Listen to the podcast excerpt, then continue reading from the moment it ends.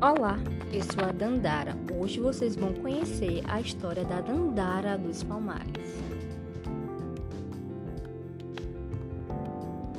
Se você já ouviu falar na história de zumbi, peço sua atenção para o que vou contar aqui. Talvez você não conheça, por incrível que pareça.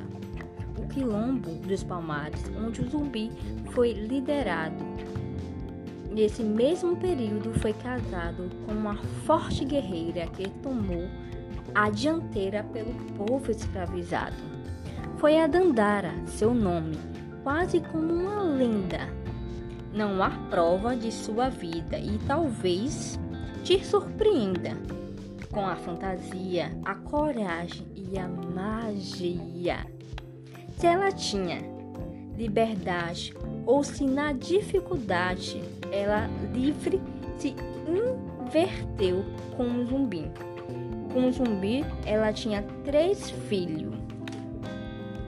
Mas a Dandara não queria um papel limitado de ser mãe, cozinheira, cuida, cuidando de casa, tendo um perfil mais cuidador. Ah, mas as batalhas lhe chamavam, os seus olhos despertavam pelo desafiador.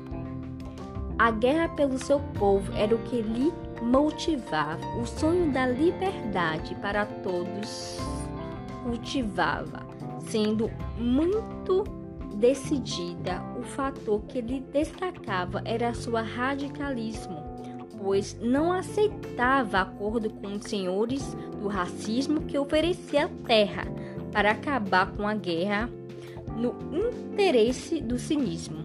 Tinha bem uma baita opinião de liberdade para poucos não confortava o seu coração. O quilombo que existia para todos lutaria sem abrir uma exceção. Por isso que a Dandara tinha fé na guerra, confianças nas batalhas para todos transformar mas a paz só existia, só existia pelo que conquistaria para todos libertar. Para mim, resume-se em luta, que apresenta a baluarte feminino guerreira dos palmares, a Dandara, a rainha Dandara.